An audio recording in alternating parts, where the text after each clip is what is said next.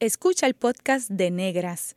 Este programa se emite los viernes a las 3 de la tarde por Radio Universidad de Puerto Rico en el 89.7 FM San Juan y el 88.3 FM Mayagüez. Todo un mundo de música e información.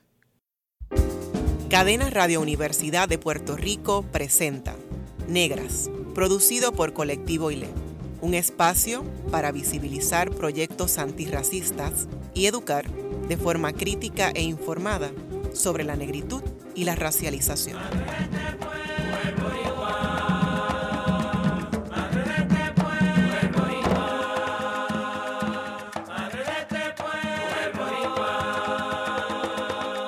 Saludos a toda la radio audiencia que nos escucha a través de Cadena Radio Universidad de Puerto Rico. En esta edición de Negras les saludan Bárbara Abadía Resach y Glorian Sacha Antonetti Lebrón. Para hablar sobre antropología y racialización nos acompaña la antropóloga cultural y académica de Colonial, Hilda Llorens. Bienvenida, Negras, Hilda. Muchas gracias por la invitación. Bienvenida, Hilda. Y pues Hilda Llorens es de Arroyo y de Hartford, Connecticut. Trabaja como profesora asociada de antropología en the University of Rhode Island. Posee un bachillerato en sociología y una maestría en antropología de Eastern Connecticut State University. Su doctorado en antropología lo obtuvo en University of Connecticut. Gracias, gracias por la invitación. Es un honor estar aquí con ustedes. Sí, habíamos querido tenerte, ¿verdad? Desde hace mucho tiempo estabas en agenda, pero así que uno de los beneficios de estar en, en la cuarentena es que ya no, no, tienes que estar en Puerto Rico para, para estar en el estudio con nosotras. Así que gracias por aceptar la invitación. Hilda, en Mama's Baby Papa Was a Racist es un conmovedor escrito que compartiste en el blog Black Latinas No Collective. Relatas cómo has formado tu conciencia racial. ¿Nos puedes compartir cómo ha sido tu proceso de identificarte como una mujer puertorriqueña negra? Sí, pues mira, ese escrito en verdad es, un, es parte del libro que estoy elaborando ahora, que sale, este, creo que en un año, y en ese libro hablo de, de, la historia mía familiar y además de la historia está enlazada con la historia de, de las personas del sur, especialmente las mujeres. Las mujeres del sur oeste de Puerto Rico y, muchas de ellas, pues, este, esposas de cortadores de caña y familias de cortadores de caña. Y este, mi familia, ¿verdad? Este, es una familia de cortadores de caña que eh, vinieron, fueron traídos este, la, familia de, mi mamá específicamente. Es una familia que vino traída desde África hasta donde sabemos a diferentes partes del suroeste, incluyendo a Vieques, y, pero nos vivimos cuando ya yo empiezo a hacer la investigación, pues llevamos en, Arroyo varias generaciones, como dos, pero este, también he descubierto que mis abuelos maternos, mis bisabuelos maternos. Lo, lo, más que sé de mi familia, ¿verdad? Del linaje de la familia es mis bisabuelos maternos, que, quienes estaban esclavizados en Maunabo. Y Maunabo, claro, es un pueblo este, con una concentración de personas negras que son hijos e hijas de, de, personas que fueron esclavizadas, al igual que el papá de mi tía que viene de Vieques y tenemos familia pues en el litoral del suroeste, de Vieques y el suroeste. En ese escrito hablo de, de ese linaje, esa familia de mi mamá, que es una familia este, afroboricua, en la familia de mami específicamente, que es con quien me crío, ¿verdad? Yo no me, yo, este, mi papá, yo no me crié con mi papá en realidad, y mi papá era un hombre blanco de Guayanilla que se muda a Arroyo y ahí conoce a mi mamá. Mi mamá era una niña cuando este, mi mamá se, se fue a vivir con mi papá y lo hizo como una estrategia este, de sobrevivencia. Ella era huérfana, su mamá, de hecho, interesantemente, estos días pensando en, esto, tú sabes, cómo las historias a veces se repiten. La mamá de mami, que es una señora, ¿verdad?, afro-puertorriqueña, ella eh, fue infectada con tuberculosis ¿verdad? Ella y muere de tuberculosis porque para esos tiempos, en los 40 y, 50 en Puerto Rico, había una pandemia de tuberculosis y la gente más vulnerabilizada era precisamente las personas como mi abuela, que era una persona que vivía en la calle, que era eh, deambulante, no tenía en realidad este, dónde estar y ella, por buscar dónde estar, estaba cuidando a una muchacha que sufría de tuberculosis, pero mi abuela no lo sabía. Y este, ella la cuidaba para que le dieran dónde dormir. Y ella dormía en la cocina. Entonces, cuando la muchacha muere, le dan toda la ropa de la enferma a mi abuela. Y parece que así es una de las maneras en que ella se le transmite la tuberculosis, además de que la estaba cuidando. Esto me lo contó mi mamá en pedazos, porque mi mamá era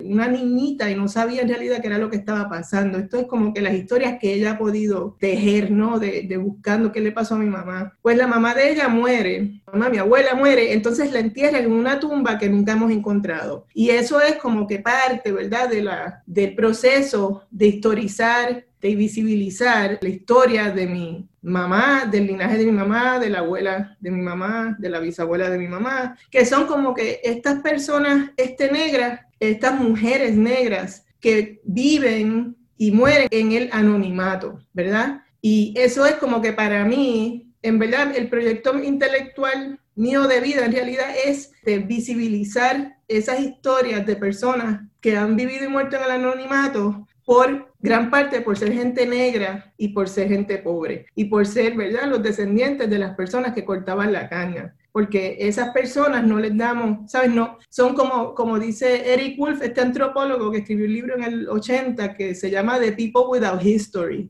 la gente sin historia. Yo, esa es como mi misión de vida, historizar a la gente sin historia. Y es una misión de vida que tiene que ver con visibilizar a mi familia, ¿no? Y a particularmente a las mujeres de mi familia. Porque yo, ¿verdad? En mi opinión, esas personas tienen valor y sus vidas tienen valor y sus saberes tienen valor y todo lo que ellas traen al mundo, trajeron al mundo, tiene valor. Y eso es lo que yo quiero visibilizar. Entonces, el proceso de identificarme como una mujer este, negra puertorriqueña, pues viene, ¿verdad? Pasando realmente desde niña, porque yo crecí este, con mi mamá y la familia de mi mamá son todos negros, afropuertorriqueños. Y, este, qué sé yo, no, no era algo que en lo que yo pensaba en creciendo, como que ah, yo, yo soy una persona negra puertorriqueña, era como que parte de todo mi sistema de vida, ¿no? Este, la comida, todo, bailar, orar, todo lo que hacíamos estaba basado en, en la cultura negra puertorriqueña,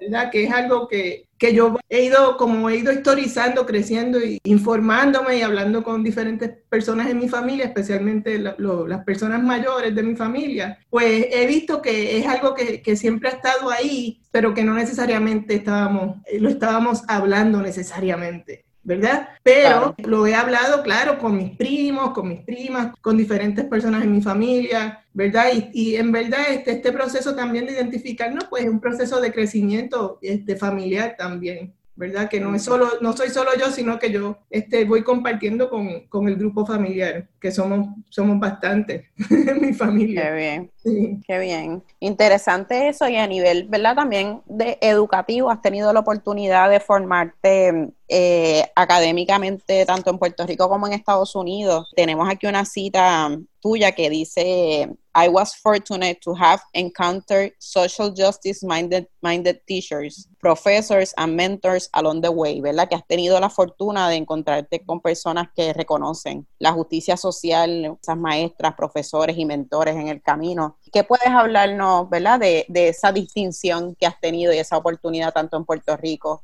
como en Estados Unidos. Pues mira, es interesante porque yo este me voy de Puerto Rico eh, cuando estaba en la escuela intermedia. Entonces, este, cursé la high school acá en Estados Unidos. Y es acá, cuando llego acá, que este, empiezo a, a leer, especialmente en la high, en la high school, a leer literatura este, de la diáspora puertorriqueña y empiezo como que a entender y a, conocer sobre la, especialmente en aquel momento lo más que me interesaba era la poesía new yorkican, ¿verdad? Y esa poesía new yorkican pues como que dejó una huella bien profunda en mí, en mí.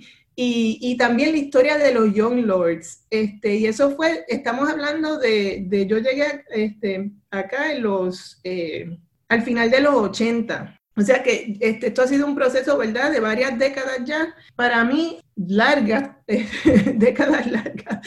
Este, y al final de los 80 empiezo a conocer la literatura newyorika, especialmente la poesía, la declamación, este, la historia cultural este, de, los, de las personas en Estados Unidos. Y empiezo como que a entrelazar como que esas historias de los newyoricans y la historia de los mexicanos ¿verdad? De los derechos civiles de los mexicanos y claro, los afroamericanos. Y como que empiezo a ver que hay una historia este, de personas marginalizadas que ya me precede y que viene a, decirme que yo puedo, ¿sabes? Yo puedo seguir esos pasos, ¿verdad? Que puedo, puedo ser parte como que de esa historia, de esa misma historia. Y en verdad, este, lo más que me forma, yo diría en esos años, cuando al principio que llegué a los Estados Unidos, fue este, la, la poesía nuyorican, Sandra María Esteves, que es una mujer afroindígena, de, ella es dominicana y puertorriqueña, eh, que vive en, Nueva York. Este, Sandra María Esteves tuvo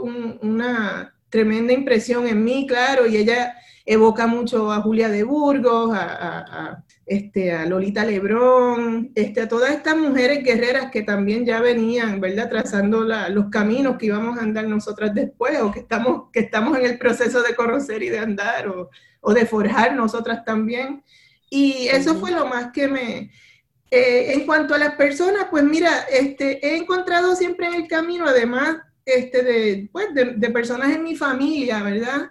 Personas fuera de la familia eh, que siempre me, no sé, siempre me, me, han dado la mano y me han ayudado. Este, tengo este, una familia, varias familias en Arroyo que son bien importantes, han sido bien importantes para, para mí y para mi trabajo, que, sabes, cuando yo llego allí siempre tengo dónde ir, ¿no? Esta familia extendida, quienes a lo mejor no se consideran como, qué sé yo, este, guerreros o parte de la inteligencia o de la justicia social, pero en su manera, ¿no? De abrirle las puertas a uno, de siempre que yo llego, este, tener dónde quedarme, o de siempre que yo llego con mis preguntas, mis miles de preguntas, sentarse una y otra vez a hablar conmigo.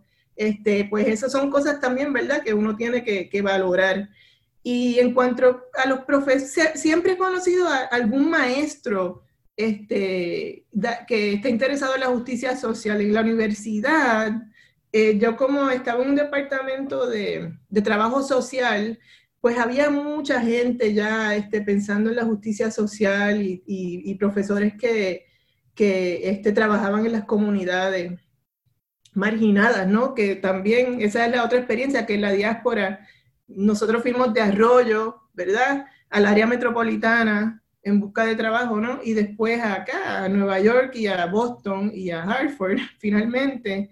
Pero es una historia, ¿no? De la migración de las personas marginadas también, ¿no?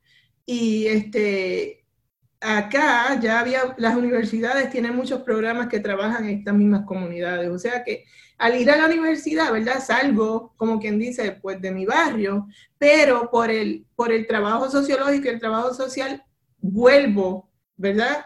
Hacer tutorías, hacer intervenciones, a trabajar haciendo diferentes tipos de trabajo este, social en mi mismo barrio. O sea que vengo también entendiendo, no, ¿sabes? Es interesante porque mi tía, por ejemplo, este, mi tía Teresa, mi tía Teresa, nosotros vivíamos en dos edificios en Hartford. Este, mi mamá vive en uno, vivía en uno y mi tía en el otro. ¿Sabes? Al lado, no el mismo, pero dos edificios. Y, y las, las, dos casas teníamos este, una ventana que daba para la avenida. O sea que nos podíamos mm. sentar, bueno, si pasábamos la vida sentadas en la ventana mirando todo. en el invierno, como uno no puede, está bien frío, pues siempre estábamos mirando, sentadas mirando para afuera. Entonces, este, mi tía, eh, supuestamente esto es un barrio de las personas más pobres en, el estado de Connecticut. O sea, yo crecí mm. en, en, en lo que se llama este, el área de la calle Park, que es la, área más pobre, de, donde viven los latinos en, pobreza extrema. Pues nosotras vivíamos ahí. Pero mi tía y mi mamá siempre han sido de la gente que, que, que, que tienen sus propias iniciativas sociales. Ellas recogen ropa, recogen, qué sé yo, sábanas, este, este, todo lo que ellas puedan recoger, lo recogen y lo pasan para adelante, ¿verdad? Pues mi tía me dice, ay, este, esto era cuando yo estaba en la universidad, ay, este, ayer vi una familia tan pobre, tan pobre, que fui y busqué en casa este, una ropa que tenía y se la llevé. Y yo digo, ay, Dios mío, este, a mí me da tanta, ¿sabes? Tengo tanta pena por los más pobres. Y siempre, ¿sabes? Como que... Y yo la estaba mirando y yo, tía, las personas en la universidad piensan que los más pobres somos nosotros. Exacto. Porque no entiende que nosotros teníamos abundancia dentro de lo que llaman pobreza, teníamos abundancia, ¿verdad? Y esa abundancia venía por los lazos familiares, por, por los intercambios familiares y comunitarios que teníamos. O sea que en realidad siempre pienso en eso, yo tía, pero nosotros este, dicen que somos los más pobres y tía me dice, este, yo no, pobre, ¿sabes? Yo no me siento pobre, ¿verdad?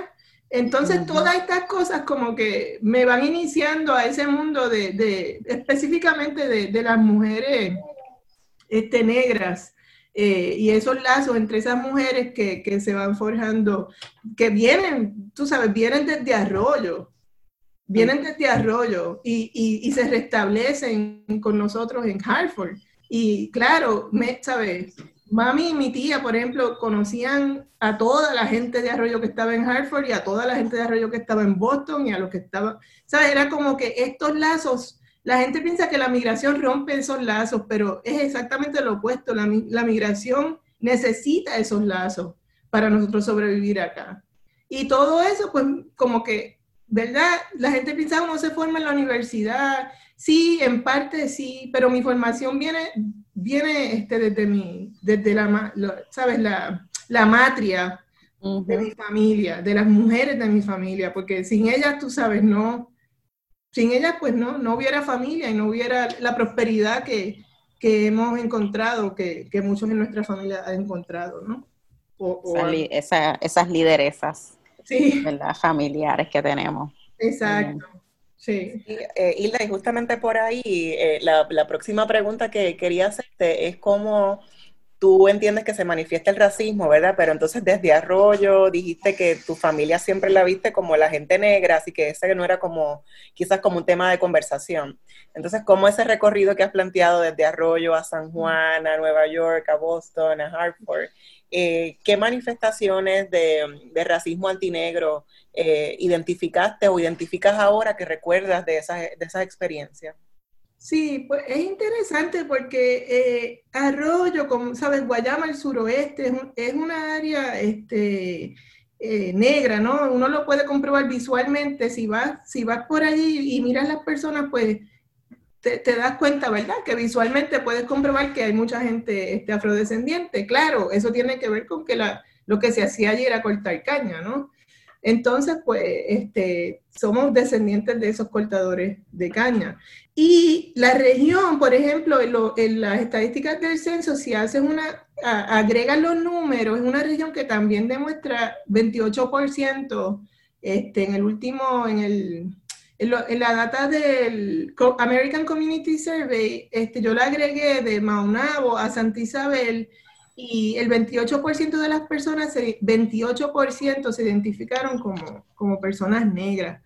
Claro, los activistas y las activistas con quien yo trabajo en esa área se ríen y me dicen, Hilda, es mucho más alto que eso. Claro. Eso, ¿tú, ¿tú, piensas que eso es alto, pues yo te voy a decir que es mucho más alto que eso y la gente no se está identificando. O sea, que, ¿verdad? Esa es la otra parte. Pero a mí me parece que es muy, muy alto. Este, y entonces allá yo, yo pienso que la, eh, en Arroyo, tanto en Arroyo como en la diáspora, ¿no? Este, tenemos experiencias del colorismo. Y es bien importante porque este, eh, el colorismo, ¿verdad? Que es la, eh, la discriminación basado en, el, en la tez, ¿verdad? En el color de la persona. Este, es, es una, algo bien importante y algo que tenemos que, que, que del cual tenemos que hablar, ¿verdad? Porque, por ejemplo, en mi familia, si venimos a ver, pues yo soy una persona que, que se beneficia mucho y se ha beneficiado mucho de mi piel más, más clara, ¿verdad? Yo tengo este, eh, familia que, es, que su piel es un color más oscuro que el mío, ¿verdad? A veces bastante más. Y tengo familia que de hecho son más claras que yo, ¿verdad? Hay familias que, se, que la gente la ve y piensa que estas son lo que se llama blanco puertorriqueño. Y tengo familias que la gente le pregunta constantemente que de dónde son. Y entonces le dice, pero tú no eres, tú no eres puertorriqueño o puertorriqueña, tú eres, este, a mí, de, a mí últimamente, este, la gente me dice que si soy dominicana. Este, en Puerto Rico, de hecho, me pasó la última vez que estuve, Y, y aquí, en donde yo vivo ahora, que es en Providence, Rhode Island, es una ciudad dominicana. Este, entonces la gente aquí pues piensa que yo soy dominicana y a mí yo feliz, yo gracias, me estás dando, me estás diciendo algo bien bonito, la verdad. Y en Puerto Rico también. Pero yo sé que detrás de eso, ¿verdad? Lo que eso es un cuestionamiento de si, de que tú no eres parte, ¿verdad? De, de la puertorriqueñidad, ¿verdad? Y es una y es una manera de como que este, preguntarte dónde tú eres, que es algo que le pasa mucho, como ustedes saben y, pueden, este, me imagino que pueden este, hablar de esto, de que las personas negras en Puerto Rico no son puertorriqueñas, ¿verdad? Y esto es algo que es bien doloroso y es algo bien problemático, ¿verdad? Porque te están externalizando y sacando de, la sociedad en donde naciste. Pues yo tengo familias que tienen esa experiencia, ¿verdad? Que no se les cree que se les acusa de ser haitianos, por ejemplo, de ser dominicanos.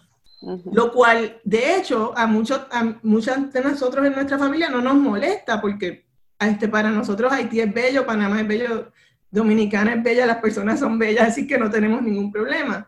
Pero sí duele que, no crean que eres del país de donde naciste y, y es bien doloroso porque no tenemos, o sea, no podemos decir, o por lo menos en mi familia, por las rupturas históricas que hay, yo no puedo decir de dónde es mi familia. ¿Sabes? Yo no puedo decir que vengo de Benín o de Senegal o de Ghana. Yo no puedo decir eso porque simplemente no lo sé. O sea que es como que me, ¿sabes? Es una violencia. Claro. ¿Verdad? Esa pregunta.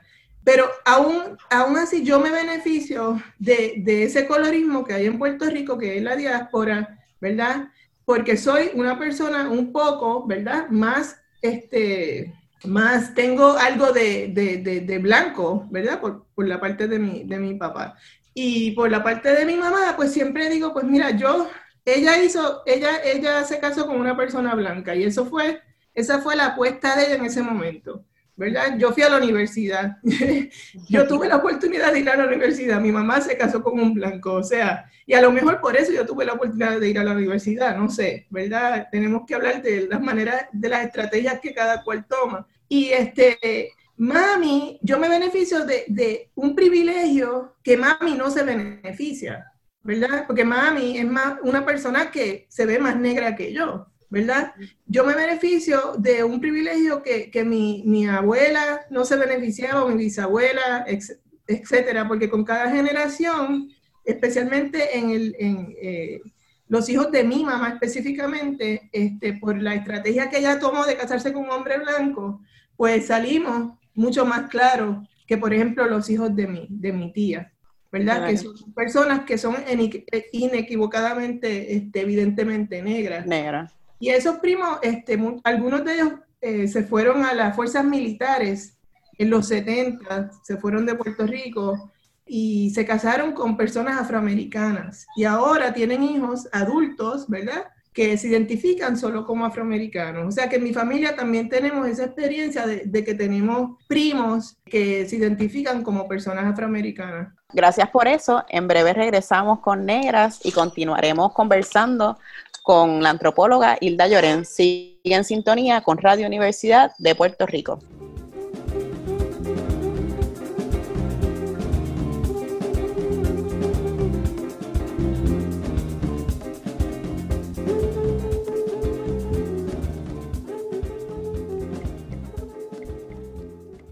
Está escuchando el podcast de Negras. Este programa se emite los viernes a las 3 de la tarde por Radio Universidad de Puerto Rico en el 89.7 FM San Juan y el 88.3 FM Mayagüez.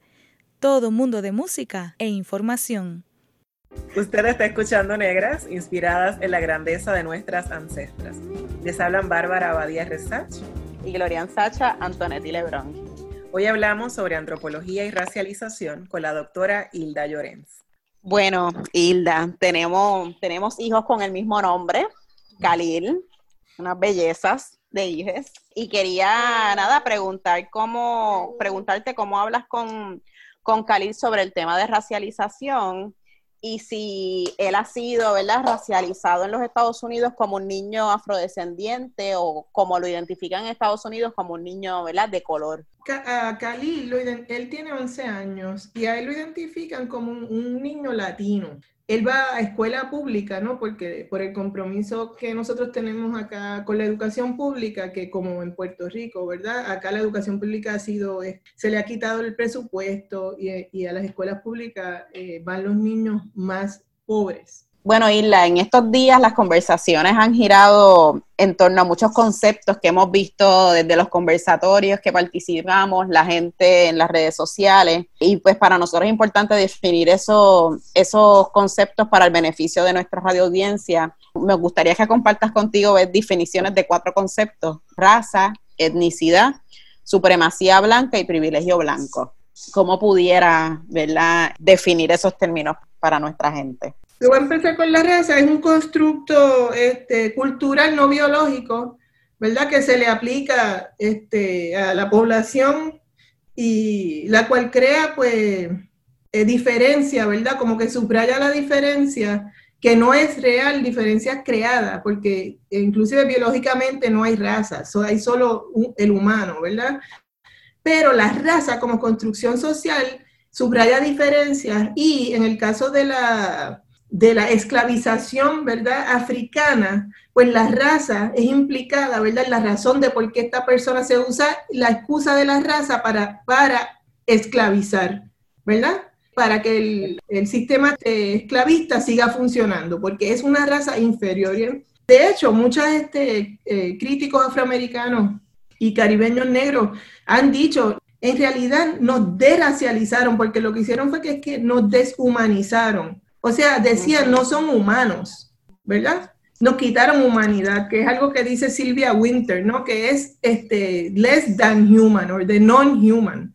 O sea que nosotros hemos tenido que, que pelear este, por 500 años. No es por, por además de por la libertad, hemos tenido que pelear por ser humanos, por, por ser parte de los humanos, ¿verdad? Pero interesantemente porque viene este, este hombre, Fred Moten, un crítico afroamericano y dice, yo no sé si yo quiero ser humano, porque esos humanos que dicen ser los humanos supremos, no me gusta, no me gusta cómo hacer las cosas. Así que yo no estoy segura que yo quiero ser de esos humanos, eh, que es algo que es bien interesante también. La etnicidad es como, es, la etnicidad, fíjate, es interesante porque eh, muchas veces la gente tendemos a usarlo como intercambiable con la raza. Raza y etnicidad la gente lo usa como si fuera igual. Pero la etnicidad son este, patrones culturales o prácticas culturales. O sea, etnicidad, ¿qué etnicidad eres? Pues tiene que ver con qué comes, de qué región eres, de la vestimenta, inclusive la lingüística, ¿verdad? Los rasgos étnicos son esos rasgos culturales que, hacen las culturas, este, que hacen cada cultura distinta o específica, ¿no? Por ejemplo, en Estados Unidos, los latinos y los latinos hispánicos, Puerto Ricans, Mexicans, todo esto, se, no se definen como raza, se definen como etnicidad. They're an ethnic group, ¿verdad? Son un grupo étnico, no una raza. Porque eso, la, la etnicidad también tiene que ver con nacionalidad, ¿verdad? Puerto Rican, los puertorriqueños, etnicidad. Pero eso es interesante porque lo que hace es que no toma en cuenta la racialización de esos puertorriqueños, porque entonces no todos los puertorriqueños somos iguales, ¿verdad? Porque los puertorriqueños blancos tienen unos privilegios, ¿verdad? Y unos accesos en Puerto Rico y en Estados Unidos que no tenemos las personas negras. Y las personas negras claras, como yo, tienen unos privilegios que no tienen las personas negras oscuras, ¿verdad? Porque sabemos que el racismo este, y el colorismo son algo que van de la mano. Mientras más oscuro eres, más racismo vas a, experimentar en la sociedad puertorriqueña y en la sociedad americana y en la sociedad global, ¿verdad? Porque el antinegrismo, el, anti, el racismo antinegro es global y hemisférico, ¿verdad? La supremacía blanca este, es un sistema, el sistema de dominación que prevalece en las Américas después del, del allanamiento de las Américas. Y es la supremacía blanca la misma, ¿verdad? Que, comete un genocidio, el genocidio que se cometió contra las personas indígenas, y es la misma supremacía blanca entonces que esclaviza a las personas africanas, las trafica hacia las Américas para su labor. La supremacía blanca es también parte de, pues, se sostiene con el privilegio blanco y es como un, mecanismo que, que, va junto, ¿no? La supremacía blanca este, se sostiene con el privilegio, el blanco el privilegio blanco se sostiene con la supremacía blanca. Sin uno no hay, ¿sabes? Sin uno no hay el otro. Y el privilegio blanco es ese privilegio por color de piel, ¿verdad? Si eres llamado blanco, racializado blanco, si eres politizado, porque las razas también son una política, si eres politizado como blanco, quiere decir que tienes accesos, que tienes más accesos a las cosas que promueven el beneficio y las cuales promueven el bienestar. ¿Qué, quiere decir con promover el bienestar? Bueno, pues que si tienes acceso a mejor comida, tienes mejor salud, tienes más longevidad, si tienes acceso a vivir en un sitio lejos de plantas de energía o de factorías, ¿verdad? Que sueltan químicos al aire, pues vas a respirar mejor aire, ¿verdad? Todas estas cosas están racializadas. El privilegio blanco da acceso, inclusive el privilegio blanco le da acceso a las personas blancas pobres. Las personas blancas pobres no son igual que las personas negras. Y eso es algo que también se dice mucho, ay, no es raza, es clase. No, la persona pobre blanca tiene accesos a promoverse, progreso, a que le abran las puertas a una entrevista de trabajo, a que te miren y te digan, ok, sí, yo creo que te podemos entrevistar, o sí, yo creo que te podemos, sí, tú puedes trabajar como eh, en este hotel, en este banco, te podemos este, considerar, pero la persona negra muchas veces, bajo la supremacía blanca y el, y el privilegio blanco, las personas racializadas como negras no tienen esos accesos, la puerta está cerrada. inclusive la puerta no está abierta. Y eso es algo bien importante que se está trabajando acá, muchos académicos críticos del mundo este, afro, porque no es solo afroamericanos, también son caribeños y africanos y afroeuropeos, pero hay este, varias personas trabajando el tema de si uno es negro, ¿verdad? Esto de que no, tienes ni el acceso, ¿verdad? El tema del enclosure, del encerramiento, que no sé cómo traducirlo, pero es el tema del enclosure, que, que está encerrado. Como una marginación también. Sí, pero es como territorial, como que está mm. encerrado en un territorio que parece que está, el territorio parece que es libre, pero todas estas eh, barreras invisibles ¿verdad? Que, no, que no te dejan salir o que te dejan salir de ese territorio racializado a territorios igualmente racializados en otro sitio. El ejemplo que te voy a dar, que es el, mejor que conozco, además de, el de, mi propia familia y la propia esta historia de migración, es el trabajo de, de Saidilla Harman, eh, que ganó, ¿verdad? El, su libro Wayward Lives, es un libro muy maravilloso. Ella habla precisamente de eso, de la migración de los afroamericanos de, los, estados del sur, ¿verdad? Esa migración que se da de ese enclosure de la plantación, ¿verdad? Hacia los guetos del norte. Ella habla de Filadelfia y Nueva York, ¿verdad? Y esos guetos, estos barrios marginados en el norte, son barrios de ocho cuadras. ¿Sabes? Highland, ¿cuántas cuadras tiene? 10, 12. Y esas son las cuadras, ¿sabes? esas calles, lo que se le dice acá cuadra, esas calles es, tú vas de, la, de, qué sé yo, de, tu comunidad en Alabama, ¿verdad? Una comunidad donde estás en close, estás encerrado, porque los blancos alrededor, ¿verdad? Están siempre este, eh, y si te sales, pues tú puedes sufrir, como ya hemos visto, de, de perder la vida, ¿verdad? Por ser, por ser, pues esas migraciones que buscan la libertad en el norte llevan a la gente a ser encerrado en 10 cuadras o 12 de Harlem o 10 cuadras o 12 de Filadelfia.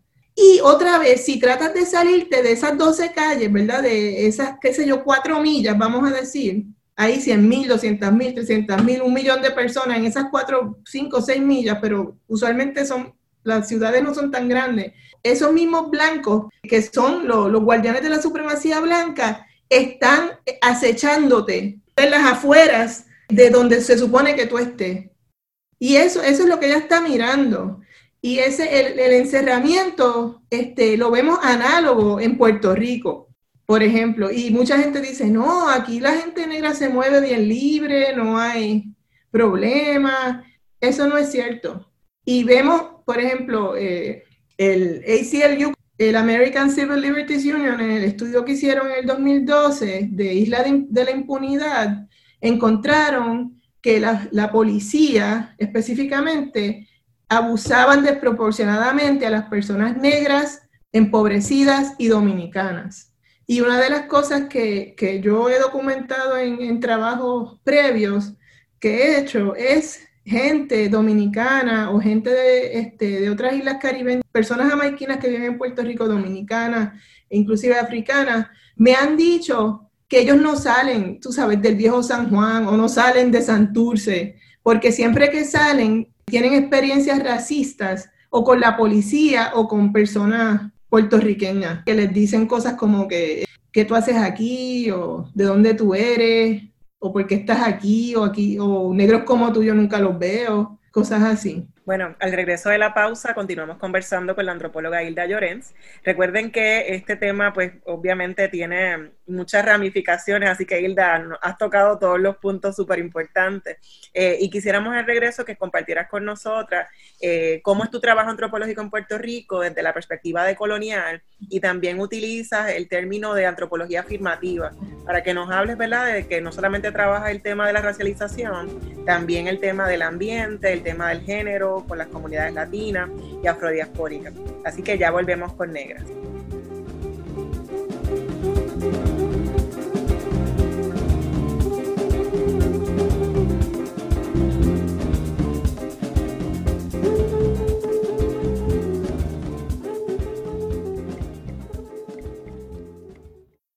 Está escuchando el podcast de Negras. Este programa se emite los viernes a las 3 de la tarde por Radio Universidad de Puerto Rico en el 89.7 FM San Juan y el 88.3 FM Mayagüez. Todo mundo de música e información.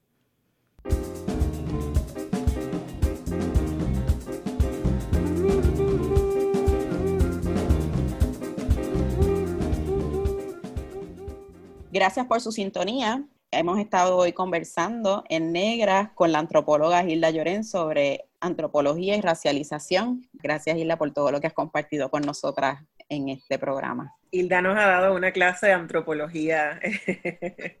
es grato siempre escucharte.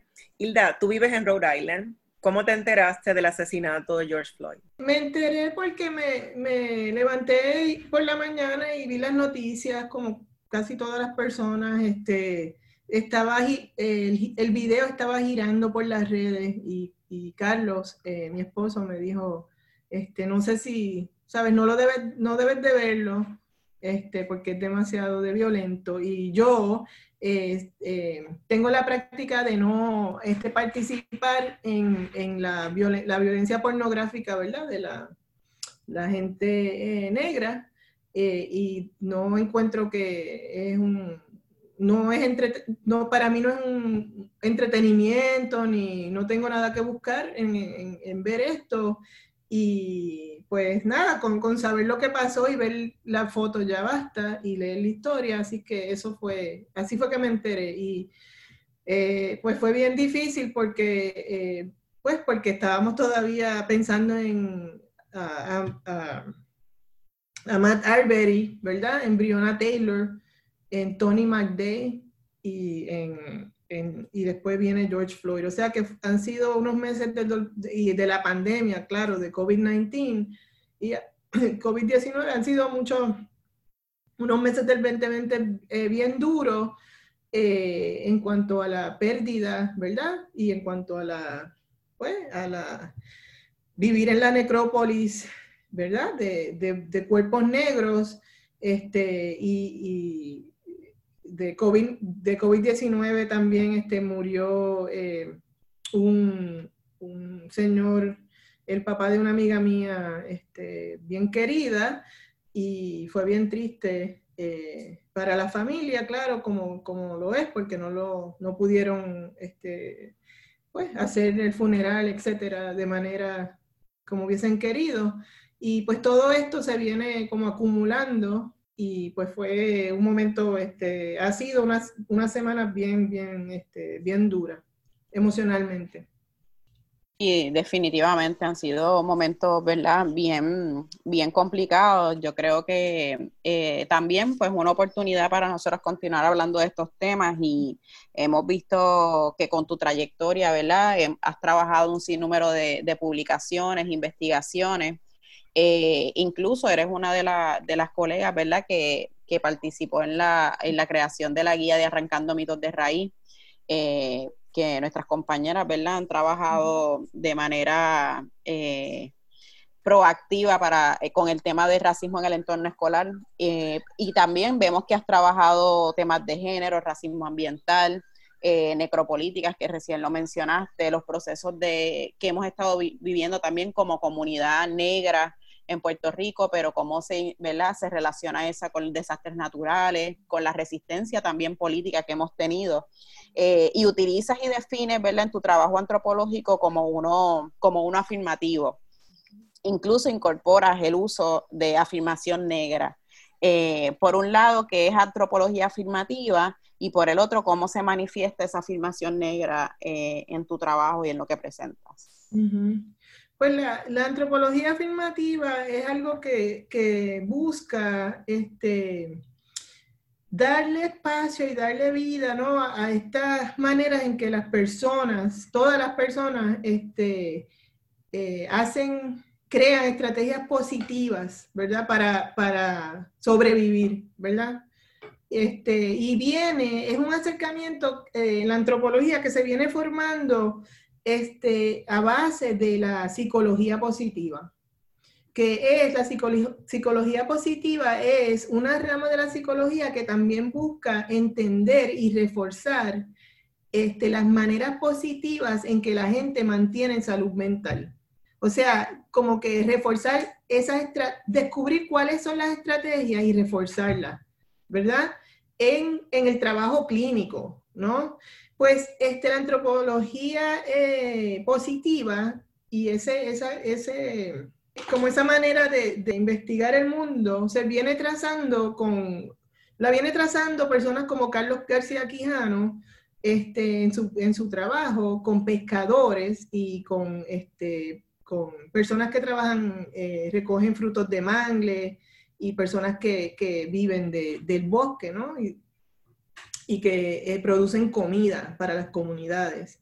Este, y por ahí, este, eh, colaborando, ¿verdad? Con ese trabajo ecológico que hace este, el doctor García Quijano, eh, me voy yo también acercando, ¿verdad? A, esa, a esas este, estrategias de afirmación, ¿verdad?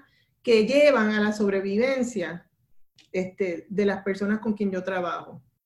Y es, interesante porque desde mi, mi, tesis doctoral, que yo empiezo la investigación en 1998 y la termino por muchas razones en el 2005, cuando este, someto la, la, la, tesis, este, ya ahí yo estaba mirando este, las afirmaciones positivas de las personas negras en la ruralía de Arroyo, ¿verdad?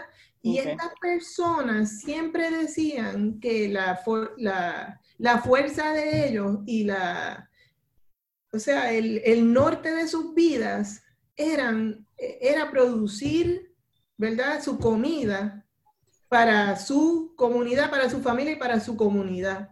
Que si ellos perdían esas, ¿sabes? Sin, sin esas este, tierras, sin poder este, ser agricultores, aunque sea, ¿sabe? A pequeña escala muchas veces, este, pues, sabes, la vida iba a ser mucho más difícil. Mm. Entonces había, y, y, eso es una afirmación, ¿no? Del compromiso con, con, con la comunidad, ¿verdad? la comunidad y las familias y con, con la cultura este, negra de ese barrio. Eh, el barrio era el barrio Yaurel, que, en donde yo hice mi, mi trabajo, que también este, resulta ser que es un barrio eh, era un barrio bien, eh, aún lo es, un barrio este, bien político, donde se da una, una secta, una, una organización secreta en los 1890 que se llama la Torre del Viejo. Y era esa, la Torre del Viejo era un, una, una secta secreta este, de hombres, en su mayoría. Como una logia masónica. Fíjate, algunos de ellos eran masónicos, eran masones, pero no todos. Pero muchos de ellos, es interesante, ¿verdad? Porque en el la logia masónica este, es bien importante y fue bien importante para la salud del pueblo por mucho tiempo. Este, era un sitio que estaba prominentemente en el pueblo y, y ya, yo creo que ya no está. Y es, uh, podemos hablar, ¿saben? En otra ocasión sobre lo que ha pasado en, en los pueblos, ¿verdad? En los, desde que este, la austeridad que empezó en el 2008, mm. cómo ha ido derrumbando ¿verdad? las instituciones que, que sostenían a, la, a, los pueblos y la, las tradiciones. Pero en, en, este, era una, una, secta secreta que trataba, que quería este, que las personas negras específicamente fueran más autónomas. Mm. Y buscaban más autonomía de los españoles, específicamente en aquel momento, ¿verdad? Y en, en Yaurel este, se celebra pues todavía el día, hay una celebración que se llama la celebración para conmemorar este, la Torre del Viejo. Y es una celebración esencialmente política hoy en día, pero que, ah. que en aquel momento históricamente es una, Yaurel es un pueblo, un barrio negro donde este, la política era una política este, negra, en su momento fue antiesclavista, pero después de, anti, de antiesclavista buscaba pues autonomía autonomía para, para, para vivir libre, para vivir más libre, ¿verdad? Y eso, eh, mi tesis empezó documentando eso. Y entonces, pues, he siempre tratado de documentar las afirmaciones o las, o las estrategias de sobrevivencia que usa la gente para, para crear, pues, buenas vidas, lo que ellos piensan que son buenas vidas. Por ejemplo, como les dije al principio, mi tía este, decía que ella ayudaba a los más pobres. Pero entonces nosotros éramos clasificados por el Estado como los más pobres. Pero mi tía veía que su vida era una buena vida y que ella tenía abundancia para ayudar a los más pobres. Y entonces mirar esas estrategias, la, antropología afirmativa trata de, de mirar las maneras positivas o las afirmaciones que crean y refuerzan, ¿verdad? Familias y comunidades saludables versus, ¿verdad? Este, a la antropología que se, de, la, de los problemas sociales que se enfoca en la carencia, lo cual está bien, ¿verdad? en parte, pero la carencia no es la única historia que hay, ¿verdad? La carencia es una fase, pero la, la, la afirmación, ¿verdad? Que ocurre de muchas maneras es otra fase. Y entonces la historia está incompleta si solo estamos mirando las carencias y no estamos mirando las afirmaciones y las estrategias para sobrevivir y para crear buenas vidas para, para individuos y sus familias y comunidades. Hilda, recientemente uno de tus artículos eh, fue galardonado en la Asociación de Estudios Latinoamericanos, la LASA, eh, y se llama Water is Life, but the Colony is a Necropolis, Environmental Terrains of Struggle in Puerto Rico, que está coescrito con Maritex Stankish. Eh, tu trabajo también, además de incorporar el tema de raza y de género, eh, es de colonial y, mucho de tu trabajo, ¿verdad? Pues tiene esa discusión bien importante, ¿verdad? De, de, cómo sobreviven ciertos grupos en Puerto Rico, ¿verdad? Lo que acabas de explicar también es bien importante porque es otra mirada a esa retórica tradicional de cómo están viviendo las personas negras, ¿verdad? Entonces también esa idea de la afirmación es bien importante y cómo se afirma la negritud, ¿verdad? Desde múltiples instancias, que es otro trabajo que también se parece a, otros trabajos también antropológicos de Isar Godró y de otra gente, ¿verdad? Eh, ¿Cómo llegas también dentro de tu trabajo de colonial a, insertar entonces la discusión y la investigación de, del, del racismo ambiental? Eh, cómo trabaja, ¿verdad? Estos otros temas que son tan importantes y, que apuntan a, una antropología también bien política y, de colonial. El trabajo de racismo ambiental, que es el trabajo en, el cual me he enfocado este, desde el 2015, llego a él porque estaba, este, fui parte de un grupo de antropólogos que estaba haciendo una investigación en los mangles, ¿verdad? Entonces, en, esa investigación este, con los cazadores en los mangles, pues este, conozco en, una de esas excursiones, conozco a, Ruth Santiago, que es en quien han tenido el programa la, este, una muy importante activista y abogada ambiental en el sureste de Puerto Rico. Y empiezo a hablar con, con Ruth y este, la conversación, pues, eh, nada, llegamos, yo le pregunté, tú sabes, porque como yo soy de allá también, de esa zona, eh, y le dije, Ruth, aquí yo creo, esto, a mí me parece que aquí lo que está pasando es el racismo ambiental. Esto tiene que ser racismo ambiental porque es que, ¿cómo explicamos, verdad? La, la desproporcionada, ¿verdad? Este, eh, como, ¿cómo dice? que, han puesto, perdón, desproporcionadamente han puesto las factorías y plantas contaminantes en esta región de Puerto Rico, ¿verdad? Están agrupadas ahí, en, entre Guayama, entre Santa Isabel, Guayama, este, Salinas, Santa Isabel, Salinas, Guayama y Arroyo. Y de hecho va hasta Humacao y hasta Guayanilla también. Pero ¿por qué están aquí eh, todas estas tan, tan cerca una de las otras, verdad?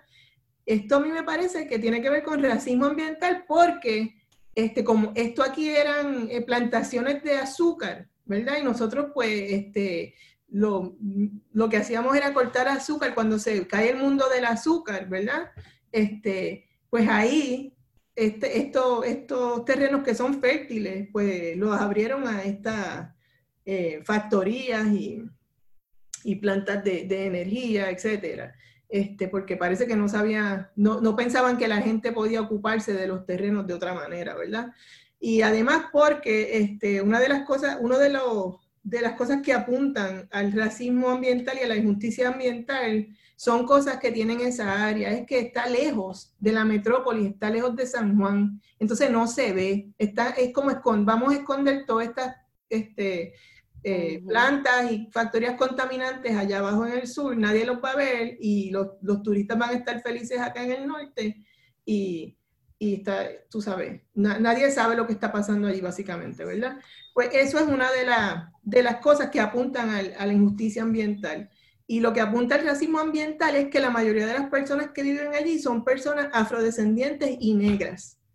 O sea, esto, ¿verdad? Y es por el historial también de que era, este, eran plantaciones de, azúcar. Entonces, le digo, eh, esto tiene como que los rasgos clásicos de la injusticia ambiental y del racismo ambiental. Y, Tata, eh, Ruth, que se le, decimos Tata, Tata dice, Hilda, esto es absolutamente racismo ambiental. Esto es absolutamente racismo ambiental. Tú este, sigue esa línea, estudia esa línea y publica de esa línea, porque tenemos que decir lo que está pasando aquí. Porque aquí no se está muriendo cualquier persona, aquí lo que se está muriendo son las personas afrodescendientes y negras puertorriqueñas. Y eso hay que decirlo, ¿verdad?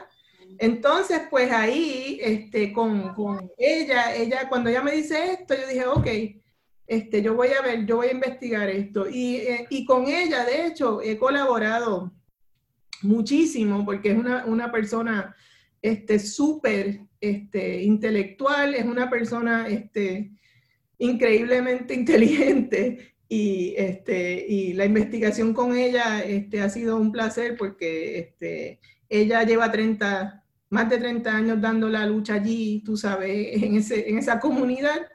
Y ha sido este, para mí bien importante esa colaboración, como también lo ha sido la colaboración con Colectivo ILE, con Isal Godró, con Marilu Franco, este, con María Reinat, con Bárbara, con Sasha, este, con Zaira Rivera Casellas, con, sabes, todas ustedes, que, todas estas mujeres que, que, están dando la lucha, este, algunas, ¿verdad? Por mucho, mucho tiempo, y otras este, desde que nacieron, porque no, no se puede decir uno es negro, la lucha no empezó ayer, la lucha empezó cuando uno nace y, y, empieza a entender lo que está pasando. Este, pero he tenido suerte de, de, de haber este, entrado y de, de, poder ¿verdad? colaborar con, con, redes de mujeres que hacen el trabajo también antirracista y el trabajo ambientalista como lo hace este Ruth este, en Puerto Rico, porque yo no siempre estoy allí, ¿verdad? y, y sí voy por, por, trato de ir por, por temporadas largas y, investigar, pero este, parte de lo que yo voy haciendo, ¿verdad? Es, es este, eh, leyendo por acá y este, tratando de colaborar con, con activistas allí, pero no, no, no solo este, escribiendo yo como autora sola, sino este, dándole eh, espacio o creando espacio para que, por ejemplo, Ruth este, eh, pueda publicar también, porque es algo que, que, los activistas no siempre pueden hacer porque no tienen tiempo. Entonces, una de las, ¿verdad? De las cosas que, que hacemos es que, que, que Ruth, este, que activistas, sea quien sea, tengan la oportunidad, o sea, que si me llega a mí la oportunidad de abrirle la puerta al activista para que esa persona también escriba la historia que le corresponde, ¿no? Que no es solo el antropólogo el que tiene que, escribir eh, las historias de las comunidades. Bueno, y gracias, gracias por eso. El tiempo no nos dio, así que tenemos que hacer el, el segundo programa pueden continuar, ¿verdad?, conociendo más del trabajo y la agenda antirracista en nuestras redes sociales, bajo Colectivo ILE. Agradecemos a Itza Santos por acompañarnos como técnico en esta edición de Negras. No olviden sintonizar Negras el próximo viernes a las 3 de la tarde. Feliz viernes a todos.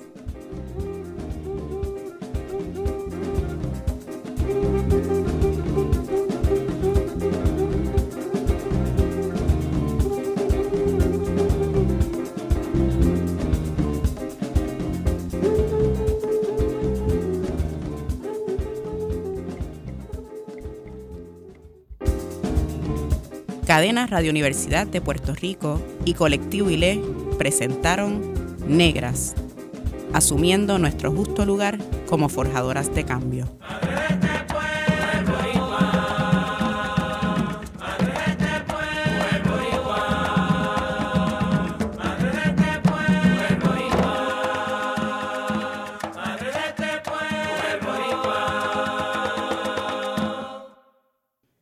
De escuchar el podcast de Negras. Le invitamos a que nos sintonice los viernes a las 3 de la tarde por Radio Universidad de Puerto Rico en el 89.7 FM San Juan y el 88.3 FM Mayagüez. Todo un mundo de música e información.